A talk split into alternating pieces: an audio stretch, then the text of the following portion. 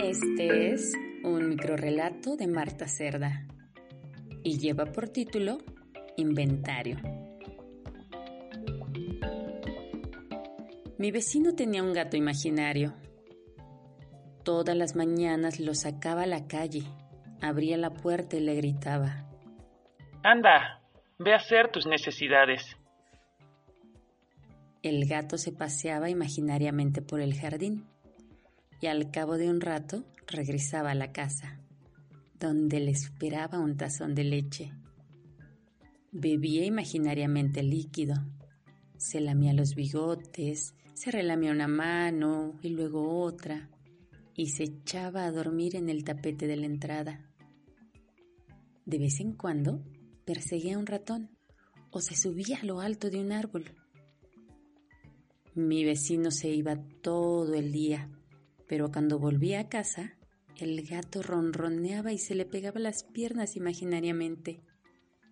Mi vecino le acariciaba la cabeza y sonreía.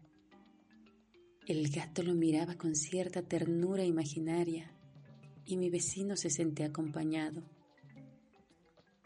Me imagino que es negro, el gato, porque algunas personas se asustan cuando imaginan que lo ven pasar. Una vez el gato se perdió y mi vecino estuvo una semana buscándolo. Cuanto gato atropellado veía, se imaginaba que era el suyo. Hasta se imaginó que lo encontraba y todo volvió a ser como antes. Por un tiempo. El suficiente para que mi vecino se imaginara que el gato lo había arañado. Lo castigó dejándolo sin leche. Yo me imaginaba al gato maullando de hambre. Entonces lo llamé. Menino, menino. Y me imaginé que vino corriendo a mi casa. Desde ese día mi vecino no me habla, porque se imagina que yo me robé a su gato.